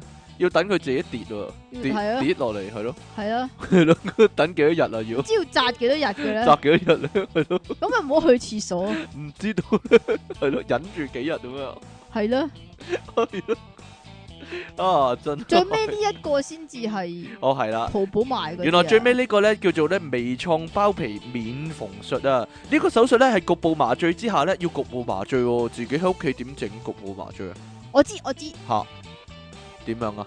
你講咯，點樣啊？算啦，唔好教壞人，系啊，呢、個手術咧係局部麻醉下咧喺診所進行噶，醫生咧會揾出一個尺寸適合嘅一次性包皮槍，套喺你個，同埋咧套咗呢個龜頭保護罩啊，佢真係咁寫喎， 套上龜頭保護罩，然之後咧連接包皮槍之後咧，只需要撳一下個手掣，個手術咧咔就。嚓，係咔咔好似好似掟窿機咁，個手術咧就已經完成㗎啦，係無需進行任何切割同埋縫合嘅步驟，又同時咧能夠即刻止血㗎。成個手術過程咧只係需要咧五至七分鐘。